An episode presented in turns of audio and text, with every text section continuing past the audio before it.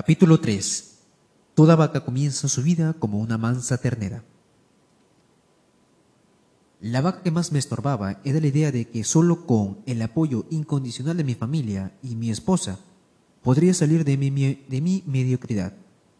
Necesitaba desesperadamente una palabra de aliento de mi familia que me confirmara que ellos creían en mí. Sin embargo, padecía que lo único que siempre encontraba era su desaprobación, así que optaba por no hacer nada, culpándolo a ellos por mi inactividad. ¡Qué vaca! Hoy he decidido dejarme guiar por mi intuición, aceptar la responsabilidad por mis acciones y poner oídos sordos a todo comentario negativo. Curiosamente, ahora que ya no lo busco, he comenzado a recibir el apoyo de estas mismas personas. Ana María Contreras, Colombia. En el capítulo anterior dije que nuestras actitudes limitantes, tan absurdas, irracionales y lejanas de la realidad como puedan parecer, son más reales para quien las está experimentando. ¿Qué tan reales? Consideremos, por ejemplo, los temores, una de las actitudes limitantes más poderosas que existen. En muchas ocasiones, aquello que tememos carece de bases y no es más que una mentira que aparenta ser real. No obstante, el miedo que nos produce es tal que nos puede paralizar y detener para actuar. Hablar en público es un buen ejemplo de esto. ¿Qué tan real es ese temor para algunas personas? Llega a ser tan intenso que en la lista de los temores o miedos más comunes, hablar en público se encuentra mucho más arriba que el mismo miedo a la muerte. Tan absurdo como pueda parecer, para muchos hablar en frente a un grupo de personas produce más ansiedad y miedo que la misma idea de morir. Si crees que estoy exagerando, Trata de hacer que una de estas personas se pare frente a un grupo de, a decir unas cuantas palabras y observa lo que sucede. Su estado mental, físico cambian inmediatamente. Comienzan a sudar, su corazón empieza a latir mucho más rápido y sus piernas se debilitan al punto de sentir que se van a desmayar. Así de terrible e intimidante es para ellos la idea de hablar en público. Sin embargo, intenta decirles que lo suyo es un miedo irracional, que nada más su soledad, y descubrirás que tan real es este temor para quien lo experimenta. Sin duda alguna, sin duda alguna, los temores son una de las peores clases de vacas que existen. Pueden tomar control de nosotros y literalmente paralizarnos física y mentalmente. Por esta razón, es vital que actuemos a pesar del temor y la ansiedad que estemos sintiendo. La acción es la única cura. Otro tipo de actitud limitante son las justificaciones, explicaciones con las cuales tratamos de convencernos a nosotros mismos y a los demás que la situación no está tan mal como parece. Esto a pesar de que ya no podamos soportarla ni un minuto más. Al igual que con las demás vacas, el mayor problema con las justificaciones es que después de utilizarlas con cierta frecuencia, terminamos por aceptarlas como verdaderas. Muchas personas derrochan gran cantidad de tiempo justificando y explicando por qué no deben continuar en una situación en la cual es obvio que no quisieran estar. Prefieren fabricar complejas explicaciones para justificarse, quedarse en un mal trabajo en lugar de hacer lo obvio, conseguir uno nuevo. Y al final terminan por convencerse a ellas mismas que el status quo es la mejor alternativa. Cuando pienso acerca de los efectos devastadores de las justificaciones, Recuerdo una mujer que se acercó a mí durante una presentación que me encontraba realizando en una librería. Ella quería que yo le ayudara a desarrollar una mejor actitud hacia su trabajo. Cuéntame un poco acerca de él, le dije. Odio mi trabajo, fueron sus primeras palabras. Mi jefe es cínico y no aprecia mi labor. Lo peor de todo es que no estoy haciendo aquello para lo cual me preparé. He tratado de ser positiva, pero el solo hecho de pensar en llegar a mi trabajo cada mañana se ha convertido en una pesadilla. Después de esto, ella prosiguió a, a, darme suficientes razones de por qué, tristemente, ella creía que no tenía otra opción más que quedarse ahí. Cuando finalmente me preguntó qué podía aconsejarle para sobrellevar su situación laboral de una manera más positiva, le dije, renuncia, busca otro trabajo, descubre algo que ames hacer. La sorpresa de su cara era la evidencia de que esta no era la respuesta que ella estaba esperando. La verdad, no creo que ni siquiera fuese una opción que ella hubiese considerado. Le expliqué que nuestra meta nunca debe ser aprender a soportar aquello que odiamos, sino descubrir aquello que amamos. La vida es demasiado corta para derrocharla haciendo cosas que odiamos. Como le explica mi amigo Brian Tracy, una de las maneras más comunes de despilfarrar nuestro tiempo es desperdiciar nuestra vida en el trabajo equivocado. En ocasiones, las actitudes limitantes toman la forma de falsas creencias sobre nuestras propias habilidades, o acerca de las demás personas o el mundo que nos rodea. Creencias que no permiten utilizar nuestro máximo potencial. Isabel, a quien tuve la oportunidad de conducir en una de mis conferencias en la ciudad de Miami, estaba recién llegada al país, tenía 60 años y llevaba varios meses tratando de encontrar un trabajo. Ella tenía todo un arsenal de creencias acerca del por qué no le iba a ser tan difícil tener éxito en su profesión. Mi búsqueda de empleo ha sido un fracaso total, quizás sea porque nunca he sido buena trabajando con otras personas. Ya estoy muy vieja y ninguna compañía va a, va a querer contratar a una mujer de 60 años con un fuerte acento como el mío. Varios minutos después, Isabel se aseguró de presentarme un sinnúmero de argumentos de por qué le iba a ser imposible encontrar un buen trabajo. Así al final de nuestra conversación en que, durante todo ese tiempo ella solo se había presentado a solicitar trabajo en una sola empresa en la cual no había sido aceptada. ¿Qué puedo hacer, doctor Cruz? Algo me dijo que esta no era la primera vez que Isabel compartiría su historia de, de desencanto. Es más, Estoy seguro que ya la había compartido un par de cientos de veces antes de llegar a mí. Por esta razón le dije, primero, quiero que pares de contar esta historia y segundo, esperemos a que recibas 100 rechazos antes de apresurarnos a referirnos a tu búsqueda de trabajo como un fracaso total. ¿De acuerdo? Solo cuando haya recibido 100 rechazos nos preocuparemos por encontrar una nueva estrategia de búsqueda de empleo. Tres meses más tarde, Coincidencialmente me encontraba realizando otra conferencia en la misma ciudad y nuevamente Isabel hizo su aparición. Caminó hacia mí, abriéndose paso entre la gente y con una voz llena de orgullo y entusiasmo me dijo, dos, no tuve que recibir más de dos rechazos antes de encontrar un gran trabajo. Llevo dos meses y medio en él y estoy muy contenta. Y de verdad se veía muy feliz. Isabel era una buena persona. Esta era una muestra de lo que puede suceder cuando nos liberamos del enorme peso de cargar con tantas vacas a cuestas. Como ves, las vacas suelen adoptar formas y disfraces que dificultan que las reconozcamos como tales. Lo cierto es que a pocas personas les gusta admitir que tienen vacas en su vida. Prefieren aceptarla como cargas ineludibles que, el destino ha depositado sobre sus hombros, sobre las cuales ellas tienen muy poco o ningún control. En general, toda idea que te debilite, que te dé una excusa o te ofrezca una escapatoria para eludir la responsabilidad de lo que debes hacer, seguramente es una vaca. Y de la misma manera que muchas grandes mentiras comienzan como una simple mentirilla blanca, las enormes y bien desarrolladas vacas con que cargamos a lo largo de toda nuestra vida han comenzado como inocentes y mansas terneras.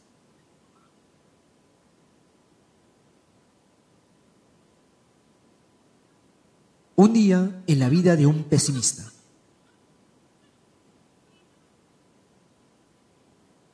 El pesimismo es un gran ejemplo de cómo comienzan a tomar formas, muchas formas de nuestras vacas. Los pesimistas viven en un mundo deprimente y negativo, mientras que los optimistas viven en un mundo positivo y lleno de oportunidades. Sin embargo, la verdad es que los dos comparten el mismo mundo. Las diferencias entre la vida que ellos experimentan y los resultados que obtienen son solo la consecuencia lógica de sus pensamientos dominantes. En cierta ocasión hablaba, hablando con una persona particularmente negativa, descubrí el que creo yo es el comienzo de las actitudes pesimistas de muchas personas. En respuesta a un comentario que le hice sobre su visión en un tanto lúgubre del mundo, él rápidamente respondió con la familiar frase. Yo simplemente estoy siendo realista. Seguramente tú habrás encontrado a una de estas personas que emplea gran cantidad de tiempo tratando de convencerte de que sus actitudes negativas no son más que expectativas realistas. De hecho, si le preguntas a una persona positiva si es optimista, con seguridad te dirá que sí.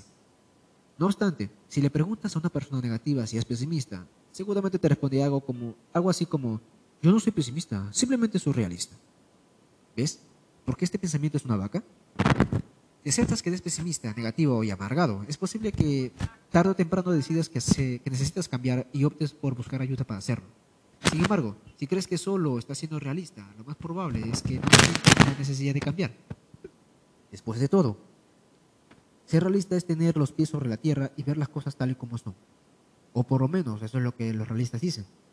No obstante, si observas con cuidado, te darás cuenta de que las denominadas personas realistas tienden a ser pesimistas y a tener bajas expectativas. Ser una persona realista no solo te impide ver tu propio pesimismo, sino que actúa como un lente a través del cual ves e interpretas el mundo que te rodea. Es simple.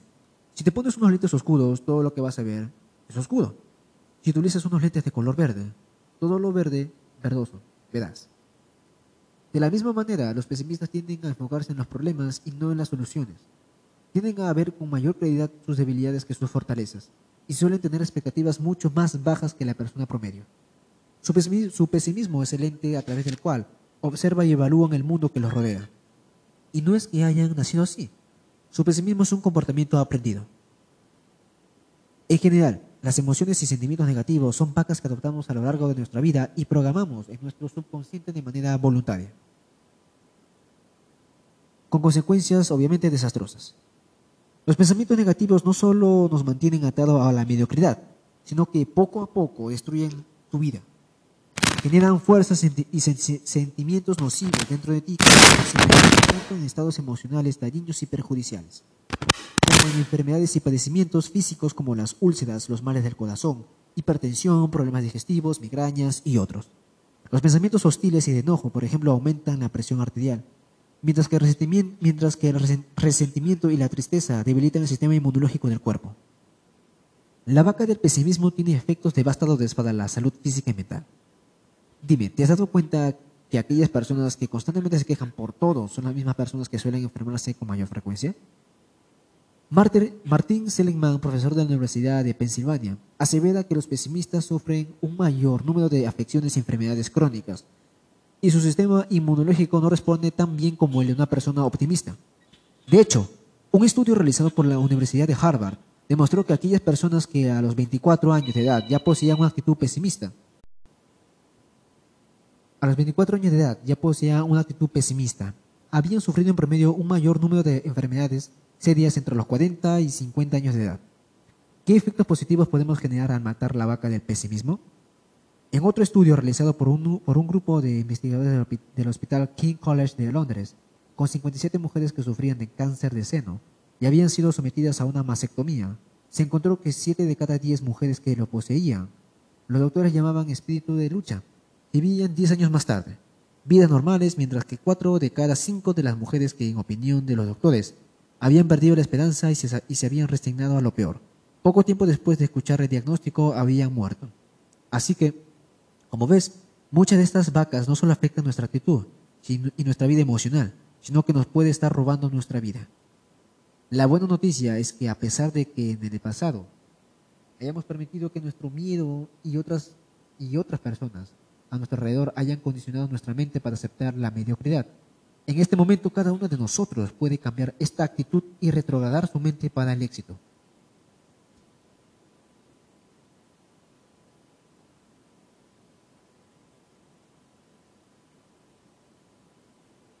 La presión de las falsas creencias.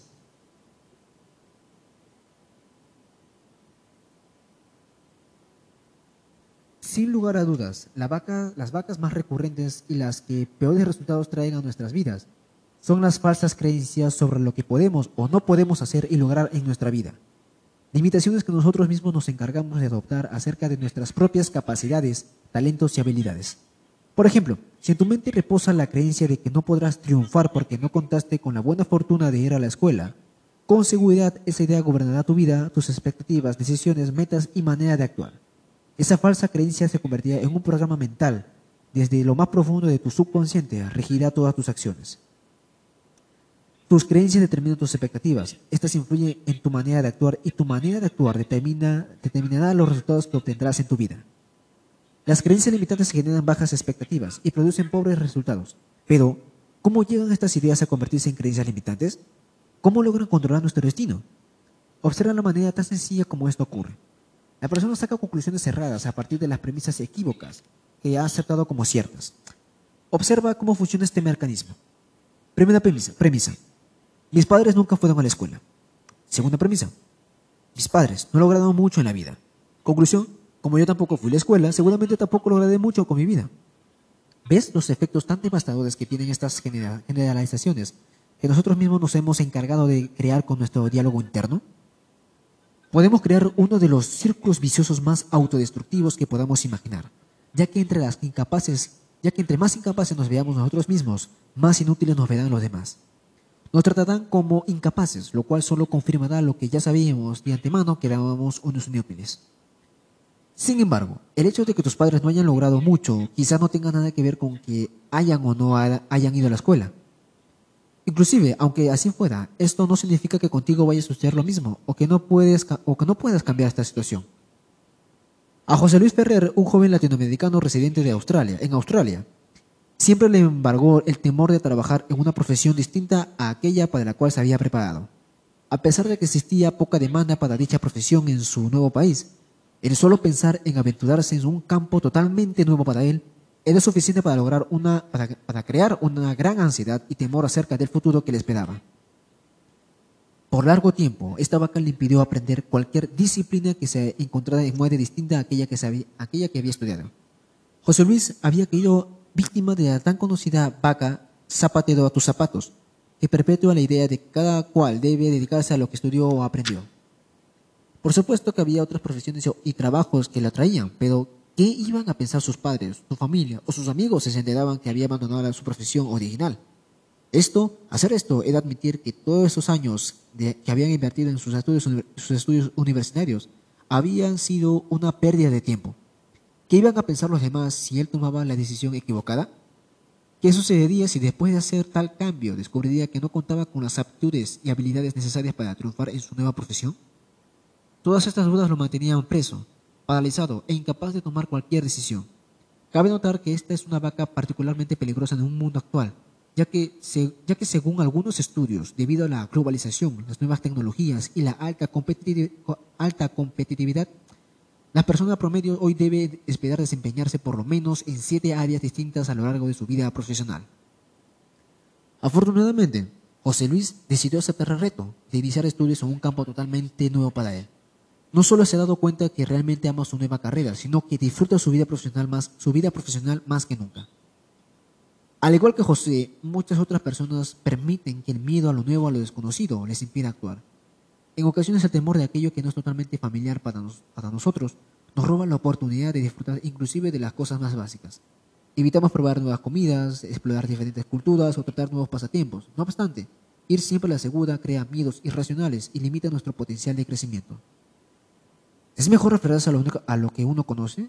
¿Para qué cambiar lo que está bien?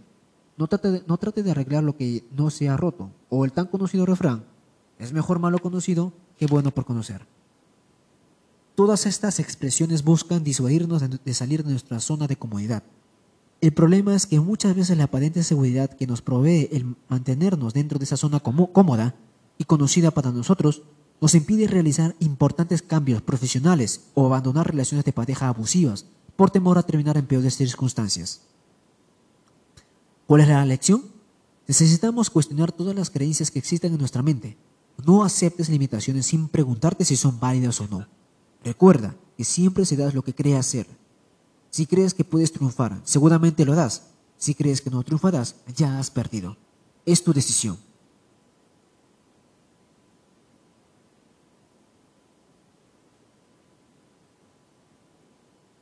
cuando el conformismo toma posesión de nuestra vida. Como ya lo he mencionado, no es sorprendente que mientras podamos racionalizar o justificar un mal hábito o una pobre actitud, probablemente no demos absolutamente nada para cambiarlos. La razón es muy sencilla. Mientras creas que así son las cosas y no hay nada que puedas hacer para cambiarlas o que algo está totalmente fuera de tu control, no habrá necesidad de tomar ninguna medida para remediar dicha situación. Después de todo, como dice el dicho, ¿para qué buscar lo que no se ha perdido? Las personas utilizan un gran número de justificaciones para explicar su mala actitud, su, una pobre relación o el pobre trabajo que puedan estar realizando en la crianza de sus hijos. Muchos de nosotros nos contentamos con quejarnos y lamentarnos por aquello que nos molesta, pero no hacemos nada para cambiar nuestro comportamiento. En lugar de hacerlo, buscamos una buena excusa que nos ayude a explicar por qué no podemos actuar. No sabes cómo quisiera poder cuidarme más, pero simplemente no tengo tiempo. Los gastos médicos están tan altos que no me puedo dar ese lujo. Yo no confío en los doctores. Para aquellas personas que buscan desesperadamente una manera de justificar ante los demás su pobre cuidado de la salud, cualquiera de estas excusas da lo mismo. El problema, obviamente, es que ninguna de ellas las va a aliviar de sus quebrantos físicos ni va a ayudarlas a mejorar su vida. Lo mismo suele ocurrir en otras áreas de nuestra vida. Por ejemplo, Analiza la siguiente, el la siguiente razonamiento, razonamiento que algunos padres utilizan en un esfuerzo por justificar el poco tiempo que le dedican a sus hijos. Yo sé que debería compartir más tiempo con mis hijos, pero la verdad es que llego demasiado cansado del trabajo. Después de todo, trabajo para proveerles una mejor vida y con ellos les estoy mostrando que los, que los amo. A simple vista, esta vaca parece ser real.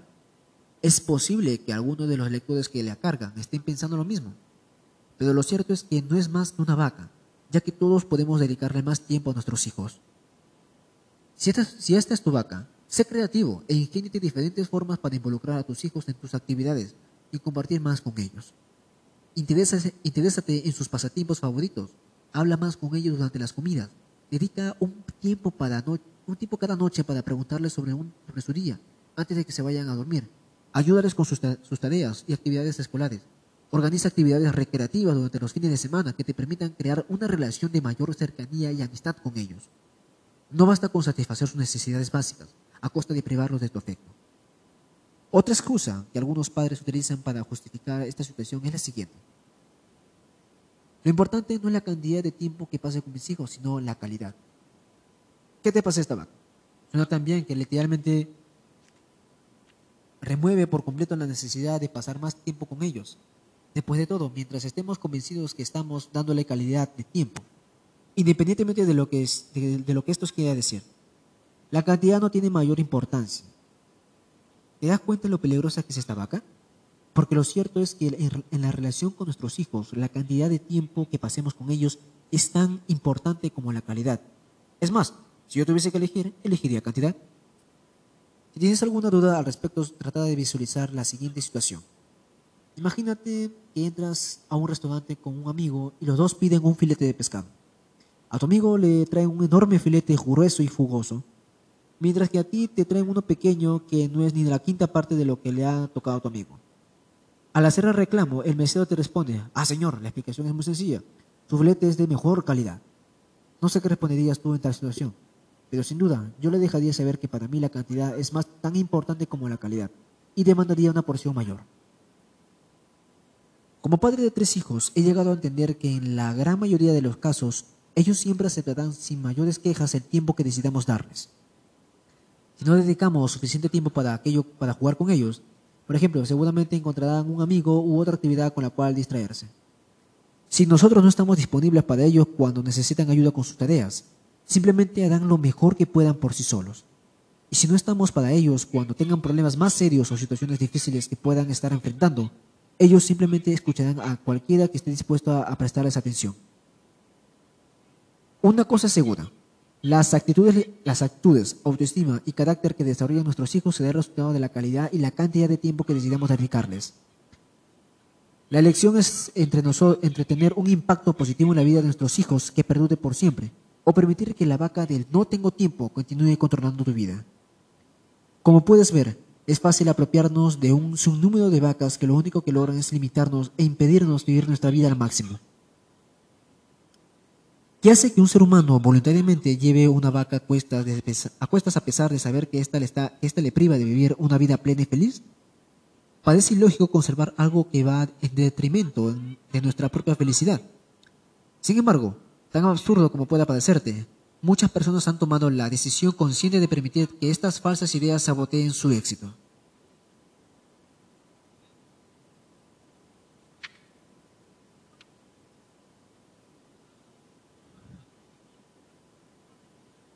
un enemigo llamado promedio. Alguna vez escuché a un entrenador técnico proclamar con ímpetu a su equipo. El enemigo del extraordinario es lo bueno. Después de reflexionar por un momento acerca de esta idea, pude apreciar la gran sabiduría contenida en una simple frase. Mientras que estemos satisfechos con ser buenos Nunca seremos extraordinarios. Sombraste Mogman, escritor británico de drama y ficción, dijo, Lo interesante acerca del juego de la vida es que si decidimos aceptar solo lo mejor de lo mejor, generalmente lo conseguiremos. Lo opuesto es, cierta, es igualmente cierto. Aquellos deciden contentarse con una vida promedio o una existencia mediocre. Generalmente también lo logran. Muchas personas no son conscientes de las vacas que llevan a cuestas. Otras lo son, pero continúan cuidándolas y alimentándolas porque éstas les provee una zona de comodidad, en la cual la mediocridad es, es aceptable. Ellas tienen una excusa para cada estación, ocasión o día de la semana. La culpa de su pobre suerte son otras personas, las circunstancias o el destino. Y mientras haya a quien culpar, todo está bien. Sin ninguna vaca que justifique nuestra mediocridad, solo tendríamos dos opciones. Aceptar la total responsabilidad por nuestras circunstancias y cambiar, eso es éxito, o aceptar que somos incapaces de tomar control de nuestra vida y resignarnos, totalmente un fracaso. Cuando estas son las dos únicas opciones, es más fácil tomar la decisión de triunfar, ya que el dolor asociado con la segunda alternativa es una carga demasiado pesada para cualquier persona. Sin embargo, las vacas nos dan una tercera opción, aún peor que la segunda, nos convierten en personas con buenas intenciones a quienes infortunadamente la suerte no les ha sonreído. Mediocridad. Queremos llegar lejos, pero no hemos podido. Deseamos lograr grandes metas, pero por alguna razón nos, nos ha sido imposible. No se nos presentan las oportunidades que a otros sí. No tenemos buenos genes, no le damos el talento, no hemos, sido, no hemos tenido buena fortuna. Y puesto que somos los pobres, las pobres víctimas de un, cruel destino, debemos contentarnos con lo poco que tengamos. La mediocridad es, es peor que el fracaso total. Este al menos te obliga a evaluar otras opciones. Cuando has tocado fondo y te encuentras en el punto más bajo de tu vida, la única opción es subir. La miseria absoluta, el fracaso total, el tocar fondo te obligan a actuar. No obstante, con el conformismo sucede todo lo contrario, puesto que éste engendra mediocridad y a su vez la mediocridad perpetua el conformismo. El gran peligro de la mediocridad es que es soportable, podemos vivir con ella. Hace algún tiempo escuché una historia que ilustra este punto perfectamente. Una persona llegó a la casa de un viejo granjero. Frente a la puerta de su casa se encontraba sentado uno de sus perros. Era evidente que el perro no estaba a gusto, que algo le molestaba y lo tenía irritado, ya que ladraba y se quejaba sin parar. Después de unos minutos de ver el evidente estado de incomodidad y dolor que exhibía el animal, el visitante le preguntó al granjero qué, podría estarle sucediendo al pobre animal. No se preocupe ni le está, no se preocupe ni le preste mayor atención, respondió el granjero. Ese perro lleva varios años en las mismas. Pero, ¿nunca lo ha llevado a un veterinario a ver qué puede estar sucediendo? preguntó el visitante. Oh, no, yo sé, que, yo sé qué es lo que le molesta. Lo que sucede es que es un perro muy perezoso. ¿Qué tiene que ver eso con sus quejas? Ocurre que justo donde está acostado se encuentra la punta de un clavo que sobresale del piso y que lo pincha y lo molesta cada vez que se sienta y por eso ladra y se queja. Pero ¿y por qué no se mueve a otro lugar? Porque seguramente le molesta lo suficiente como para quejarse, pero no lo suficiente para moverse. Este es el gran problema con el conformismo. Y en la mediocridad, que siempre nos molestan y nos incomodan, pero no lo suficiente como para, como para que decidamos cambiar. Ahora, ¿conoces a alguien que está en esta misma situación? ¿Y tú? tienes un clavo o una espina que te está molestando y que no te haya permitido alcanzar aquello que verdaderamente mereces y deseas? Si es así, decide hoy mismo deshacerte de todas las vacas que te están robando la posibilidad de vivir una vida plena y feliz. Consejo, deshate de tus vacas.